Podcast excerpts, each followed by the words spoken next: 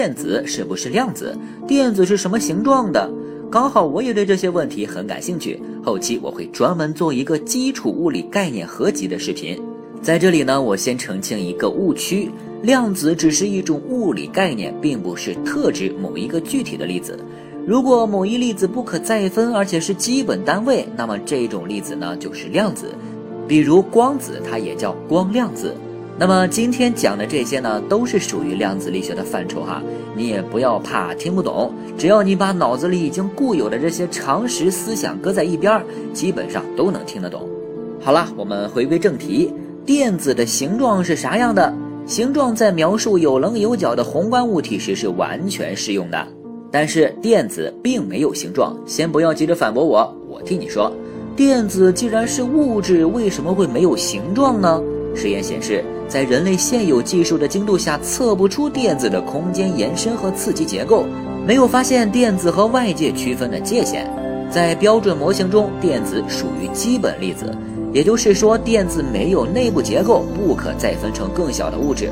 或许说，电子内部是未知的。物理学家呢，也管电子叫点粒子。点粒子指的是零维度、不占据空间的粒子。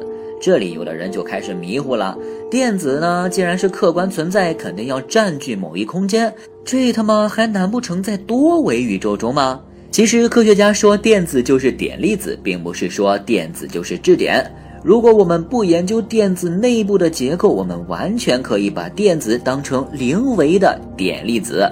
科学家呢对电子内部结构研究太多次了，每次都没有意外，人家电子呢根本就没有内部结构。所以悖论就出现了。你说电子占据空间，人家没有内部结构，一个没有内部结构的东西占用的是哪门子的空间呢？如果不占用空间，为什么这个东西还会存在于宇宙中呢？哎，更绝的还在后面。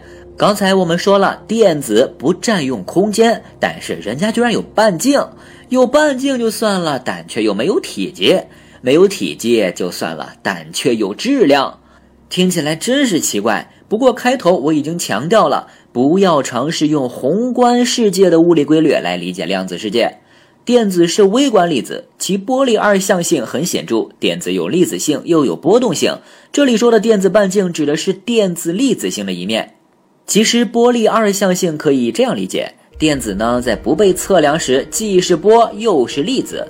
电子的波长很短时，其相邻波峰距离就短。如果波长极短，那么两个波峰就挨得极近，以至于我们都很难分辨出这两个波峰谁是谁了。